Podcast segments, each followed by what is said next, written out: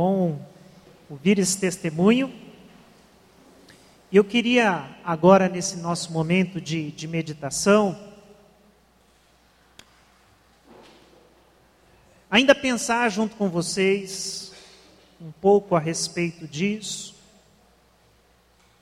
pedindo a Deus que fale conosco, sensibilize o nosso coração e a gente entenda um pouco do que, do convite da palavra a nós, diante desse desafio. E inicialmente eu quero ler com vocês no Salmo 68, esse trecho que está aqui, versos de 4 a 6.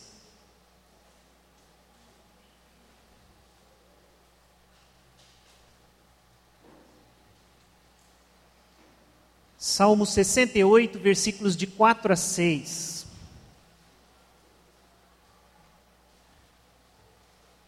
Sim diz a palavra. Cantem a Deus, louvem o seu nome, exaltem aquele que cavalga sobre as nuvens. O seu nome é Senhor. Exultem diante dele, Pai para os órfãos defensor das viúvas, é Deus em sua santa habitação. Deus dá um lar aos solitários, liberta os presos para a prosperidade, mas os rebeldes vivem em terra árida. Até aqui. Senhor Jesus, obrigado, Senhor, pela tua palavra, pelo culto de hoje pela comunhão, pelo encontro com os irmãos, pela família da fé, que nos alegra, que nos alimenta. Obrigado pela tua palavra, obrigado pelo testemunho.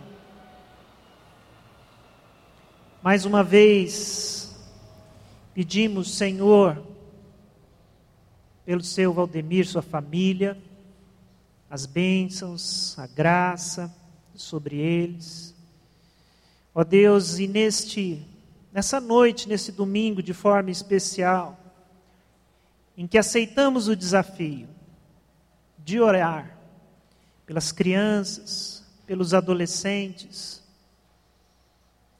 que se encontram em situação de acolhimento, sem suas famílias, nós clamamos pela tua graça, pela tua misericórdia, ó Deus. Que essa graça seja derramada sobre nós, a tua igreja, para que, como foi dito, testemunhado aqui, o Senhor nos acrescente a fé e o amor necessário para cumprir a nossa missão nesse mundo. Essa é a nossa oração que fazemos no nome de Jesus. Amém. Amém, queridos. Essa palavra que nós acabamos de ler fala de Deus, nosso Pai, como o Pai dos órfãos. Coisa bonita.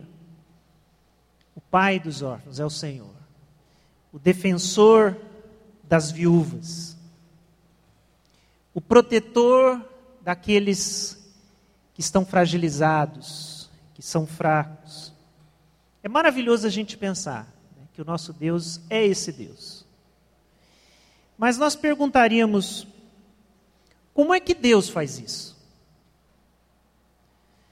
Como é que, como é que Deus dá um lar ao órfão? Como ele faz isso? Como ele cumpre essa palavra?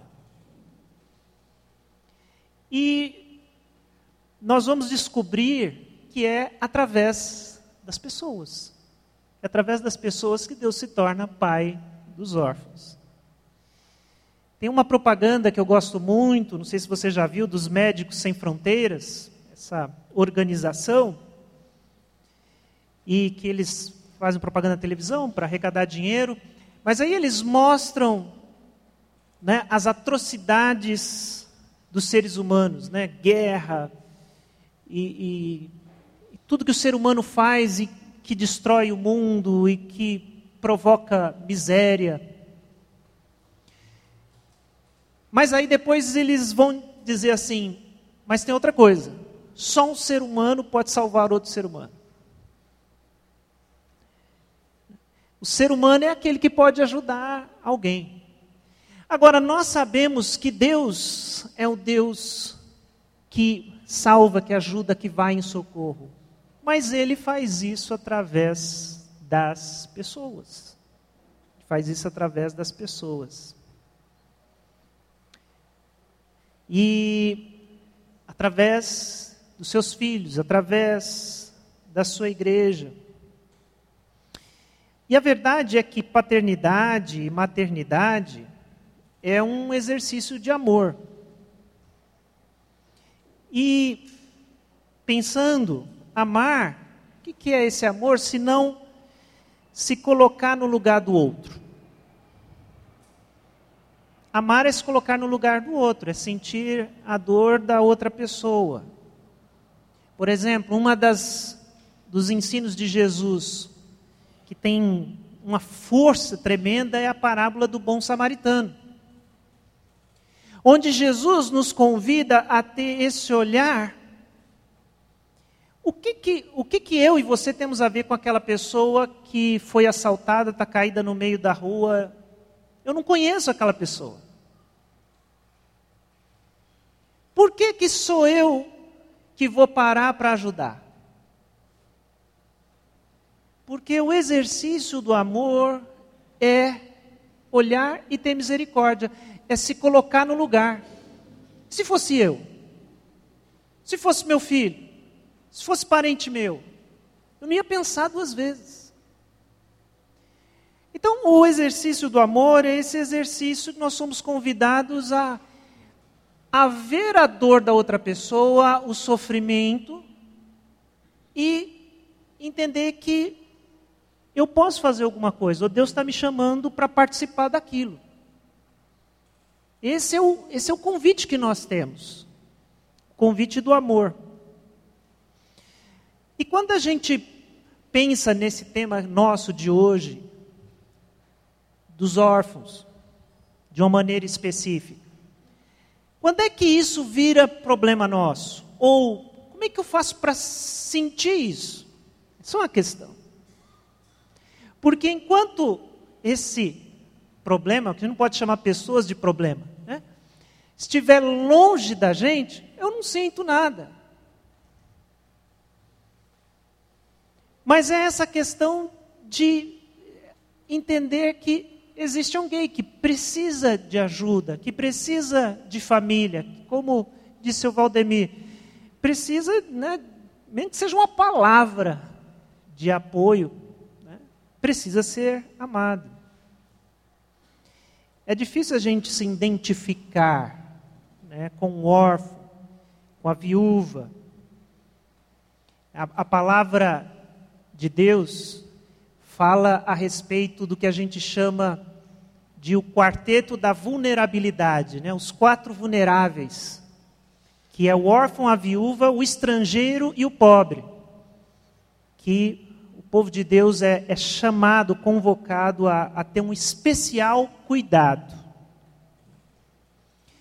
Então, pensando nisso, nesse processo de identificação, é, eu pensei em trazer para nós uma reflexão a respeito da nossa condição de adotados por Deus.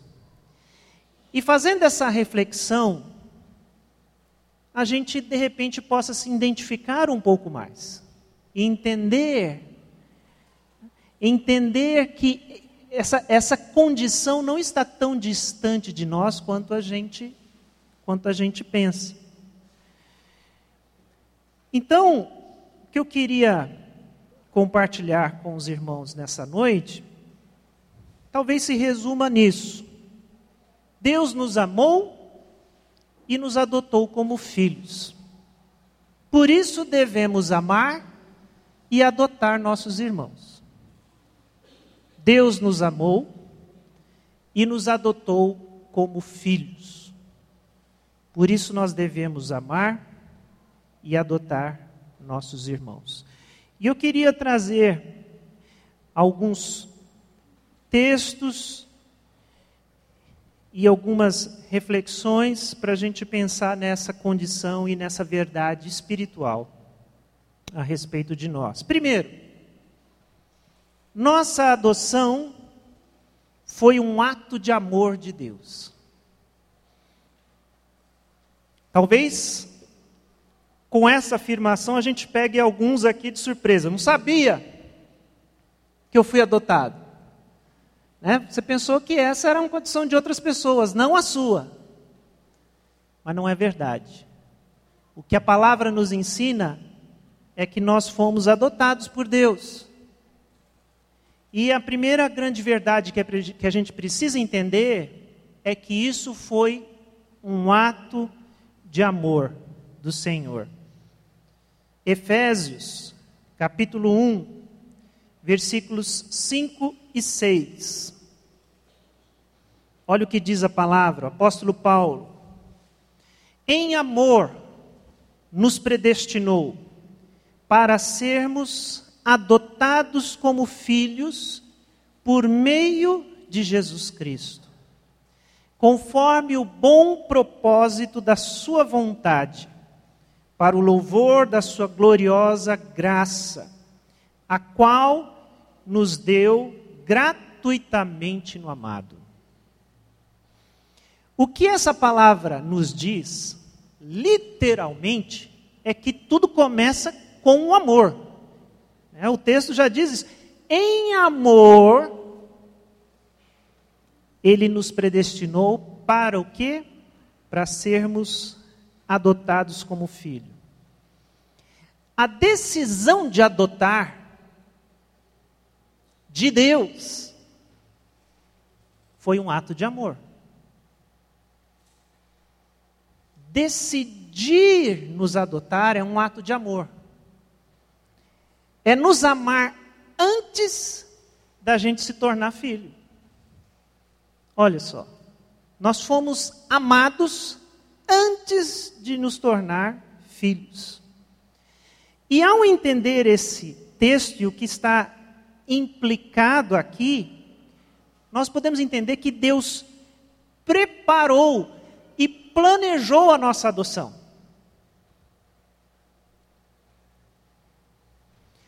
E esse planejamento e preparo da nossa adoção, o que é? de uma forma muito resumida, Jesus Cristo. Jesus Cristo é o que foi exigido para que pudéssemos ser adotados na família de Deus. Para que pudéssemos entrar na família de Deus, qual é a porta de entrada? Qual foi o preço pago? O que, que esse texto diz que, que é o, o meio? Jesus Cristo.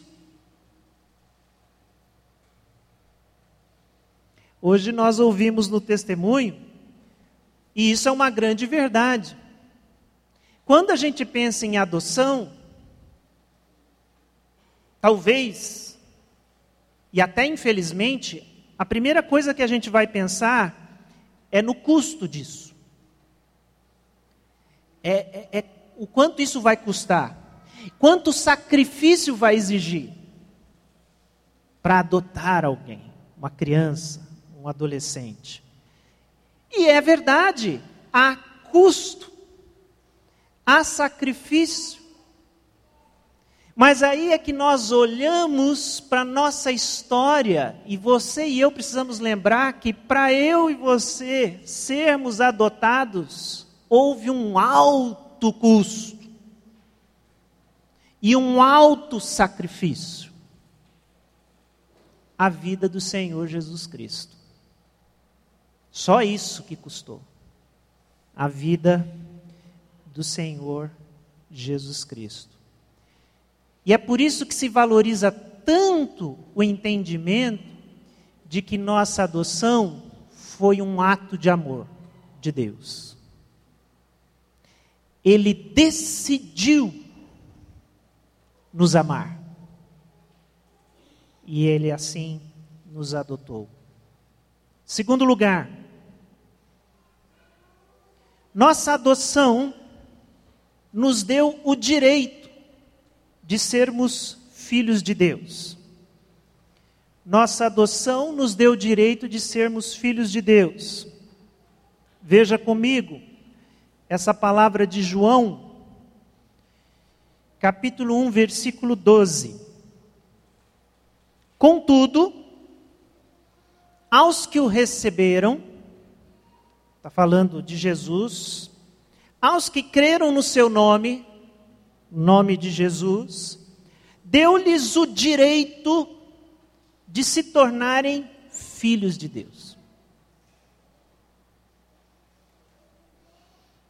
Olha aqui, explicando mais ou menos um pouco mais esse processo legal, legal no sentido jurídico, da nossa adoção, a adoção divina. Aos que receberam, receberam a Cristo e creram no seu nome, nome de Cristo, foi-lhes dado o direito de se tornarem filhos de Deus. Há um processo de adoção. E como eu disse, Cristo é o cumprimento desse processo. Ele dá legalidade, legitimidade à adoção divina. A fé em Jesus, o que a gente diz, receber o Senhor Jesus Cristo como nosso Salvador, é que concretiza essa, esse ato de adoção, nos dá esse direito. E por se tratar de adoção, o direito de ser filho é direito concedido dado, doado. Entende-se que a pessoa não tinha aquele e passa a ter aquele direito. Agora, eu queria que você pensasse comigo um pouquinho sobre essa ideia e esse, esse conceito de direito de ser filho. De alguma forma, Todos nós nascemos com esse direito, o direito de ser filho. Tanto é assim que a gente nem valoriza esse direito. Você nem pensa nisso. Você é filho. E pronto. Você não. A gente não precisa lutar por esse direito. Direito de ser filho. Você simplesmente é isso tem benefícios, isso também tem responsabilidades, alguns problemas.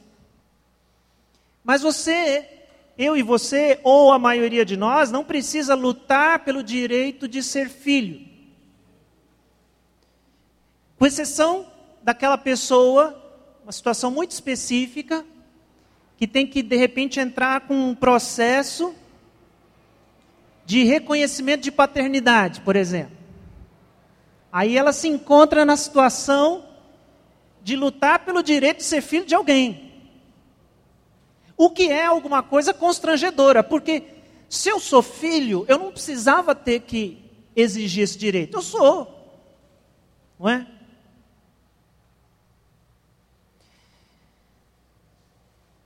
Então, esse é um direito que a maioria de nós tem por nascimento, e é um direito importante e a gente nem valoriza isso.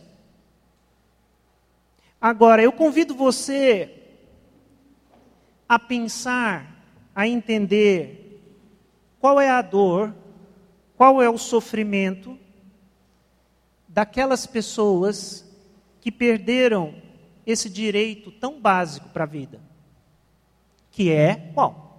Direito de ser filho.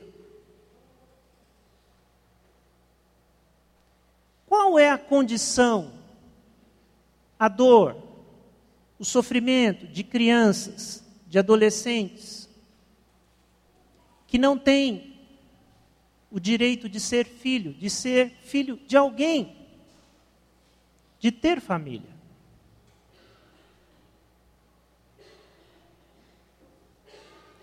E quando a gente entende o que aconteceu conosco, que nos foi dado de presente, por causa do amor divino, o direito de ser filho, talvez isso novamente seja algo que sensibilize e quebrante o nosso coração. Terceiro lugar, são quatro coisas que eu quero falar com os irmãos. Terceiro, não precisamos viver com temor e ansiedade, pois temos a quem chamar de Pai. Não precisamos viver com temor e ansiedade, pois temos a quem chamar de Pai. Veja essa palavra, Romanos 8, versículos de 14 a 16. Porque todos os que são guiados pelo Espírito de Deus são filhos de Deus. Pois vocês não receberam um espírito que os escravize para novamente temerem, mas receberam o espírito, o espírito que os torna filhos por adoção, por meio do qual clamamos: Abba, Pai. O próprio Espírito testemunha ao nosso espírito que somos filhos de Deus.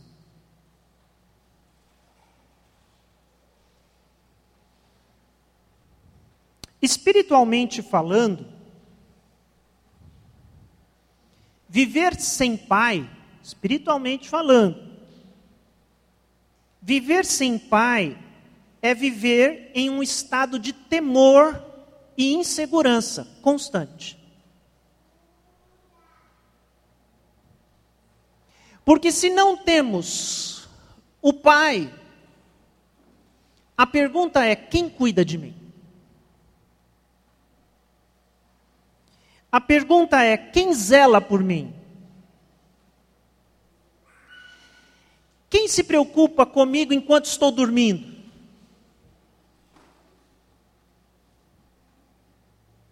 Quem se importa comigo? Quem sente falta de mim? Essas são perguntas existenciais. Eu estou falando espiritualmente, mas a gente pode aplicar isso materialmente, né, na questão da família.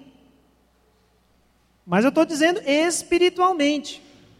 Se a gente não tem pai, no sentido espiritual, nós vivemos num estado constante, permanente de temor, de insegurança.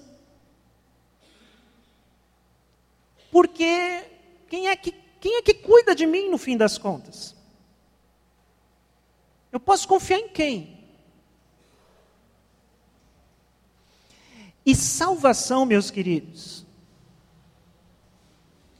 Nesse sentido que a Bíblia nos ensina de entrar na família de Deus, e essa é uma das figuras, das metáforas que a Bíblia nos fala sobre salvação, entrar na família de Deus é poder chamar Deus de Pai. De uma forma real. Deus é Pai, é o meu Pai. E o que é maravilhoso é que quando a gente vai entendendo a mensagem das Escrituras,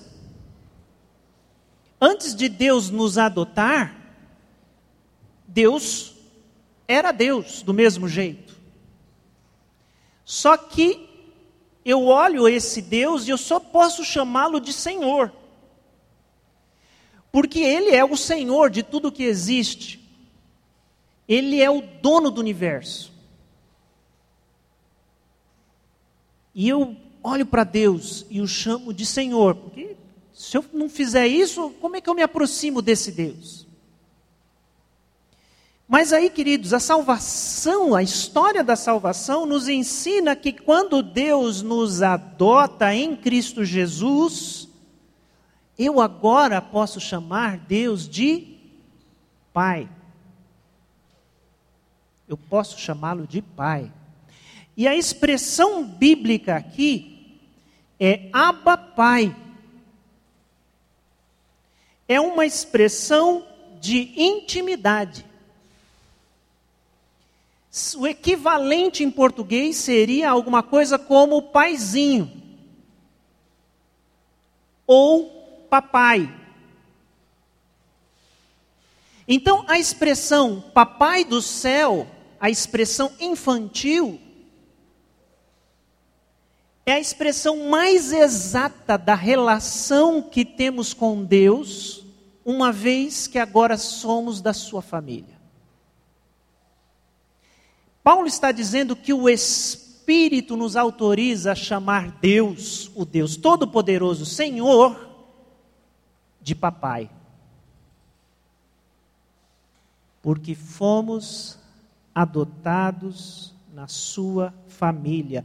E isso me traz segurança, me traz confiança. Deus não é Deus distante, Deus é Deus próximo, perto. Eu me sinto acolhido.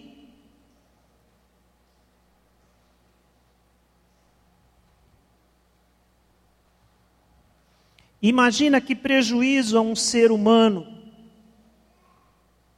a uma criança, a um adolescente, que não tem a quem chamar de pai e de mãe.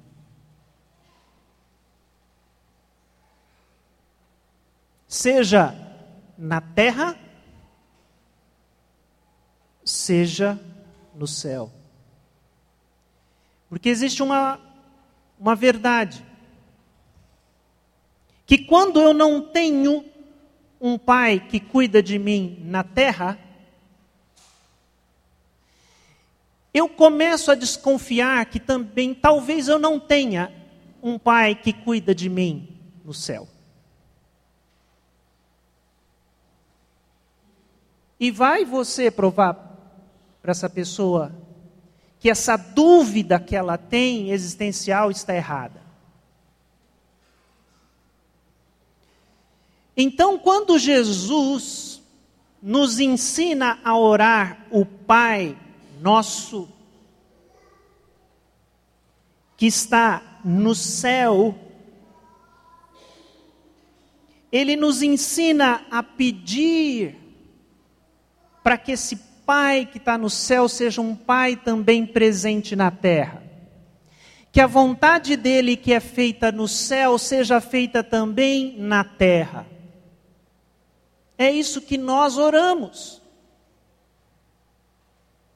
que aquilo que já é verdade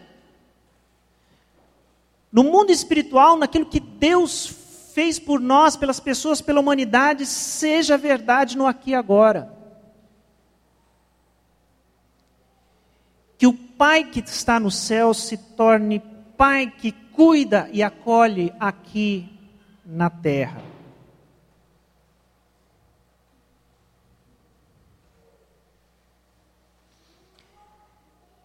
Então, eu, eu não posso dizer, eu não tenho o direito de dizer para uma criança, já que você não tem pai na terra, ora para o seu papai no céu. Eu não posso dizer isso para uma criança. Porque o reino de Deus no qual eu acredito e eu participo, no qual Deus nos coloca é um reino que chama para a terra o reino que existe no céu. E as bênçãos que estão no céu são chamadas para a terra. E os relacionamentos que são verdade no céu são chamados para o aqui e agora. Então, o reino de Deus precisa providenciar pais, mães, irmãos, irmãs para quem não tem. E é por isso que eu disse logo no início que como Deus nos amou e nos adotou, a consequência disso é amamos e adotamos. Adotamos Não estou falando só crianças órfãs. Adotamos as pessoas. Trazemos para a nossa vida.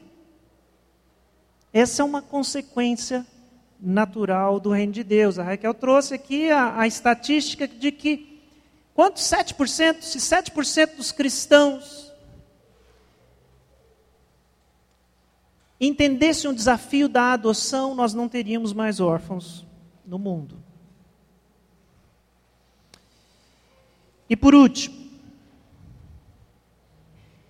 esperamos ansiosamente que a nossa adoção aconteça.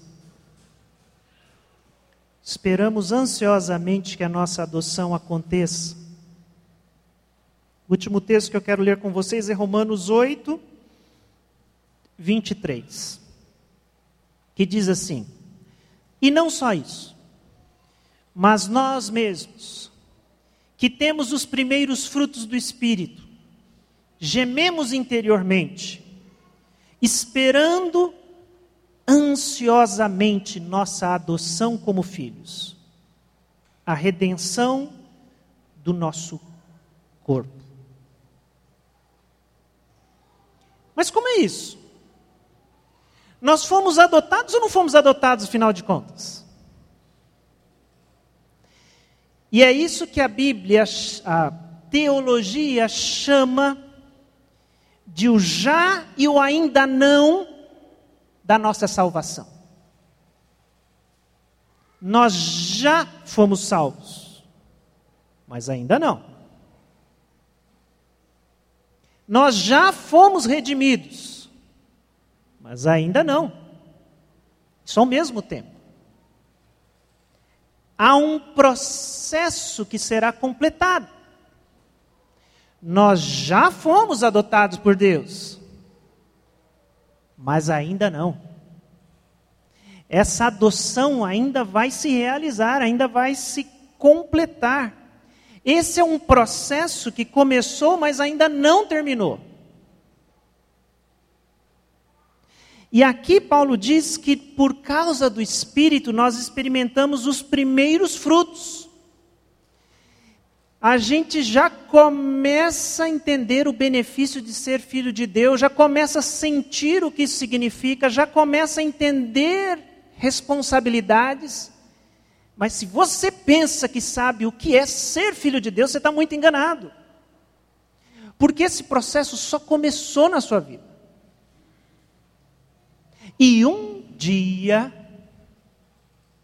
essa adoção vai se completar e nós seremos completa e definitivamente filhos de Deus. É como se, de uma outra forma, nós disséssemos que nós fomos adotados, mas ainda não fomos morar na casa do nosso pai. Mas você já recebeu essa notícia. Você foi, você foi adotado, você é filho.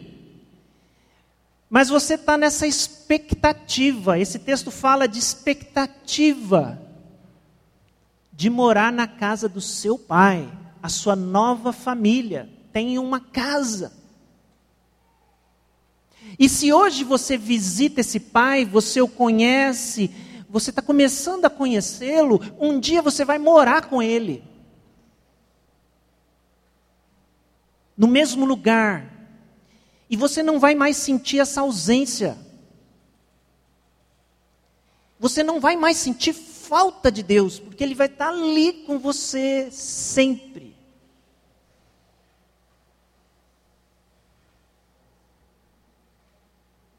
Nós vivemos na expectativa no anseio, no desejo. Quando a nossa adoção será completa? Quando é que a gente vai para a casa do Pai? Como uma criança abrigada que recebe a notícia que será adotada. Ela vive na expectativa. Eu tenho família. Eu tenho pai, mãe.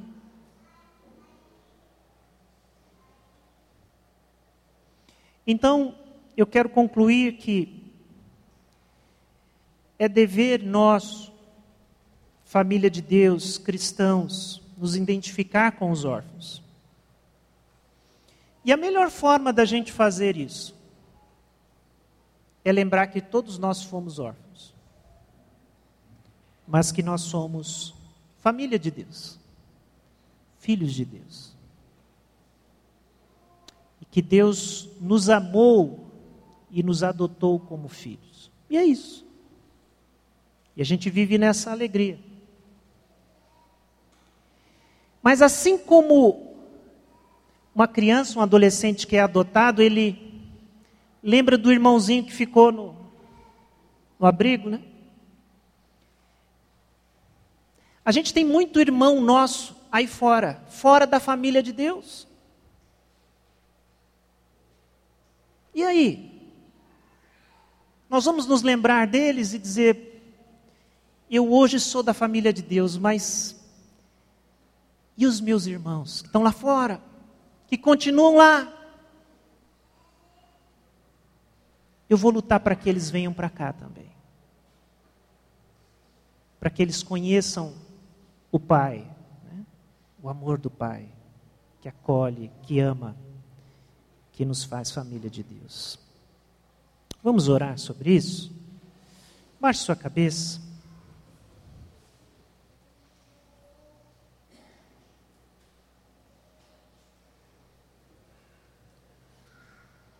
Senhor Jesus, obrigado, Senhor, pela tua palavra. Obrigado, Senhor, pela obra maravilhosa que o Senhor fez e pelo Senhor ter permitido, ter dado esse direito a cada um de nós de nos tornarmos filhos de Deus por causa do teu sacrifício.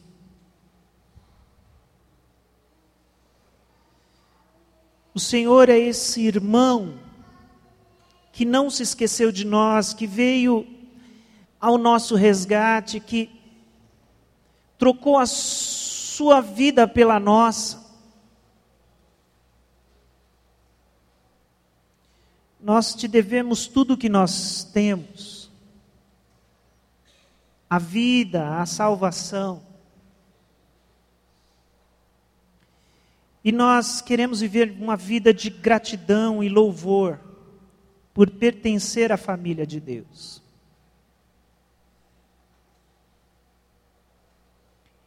E que o teu Espírito a cada dia encha o nosso coração,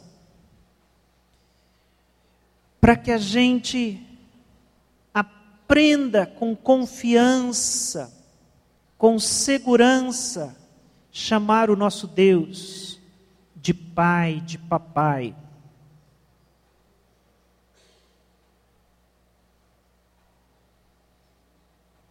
Eu te peço, Senhor, que o Senhor também não nos deixe esquecer dos nossos irmãos que ficaram lá fora, que a gente se lembre de orar por eles. Que a gente se lembre de convidá-los, de compartilhar com eles qual é o caminho para entrar nessa família. Desperta a tua igreja, Senhor. A cuidar, a zelar pelos teus filhos e a sermos instrumentos para trazê-los para perto. Nos dá esse ministério de cuidar dos órfãos, das viúvas, do estrangeiro, do pobre, de fazer verdade na terra, que o Senhor é Pai dos órfãos, de que o Senhor dá lar aos solitários. Que a tua igreja possa ser os teus braços, Senhor, agindo e fazendo conforme a tua vontade. Que nós, nossas famílias, sejamos tocados para ser a demonstração do teu amor. Muito obrigado, Senhor Jesus. Nós oramos em teu nome. Amém. Amém.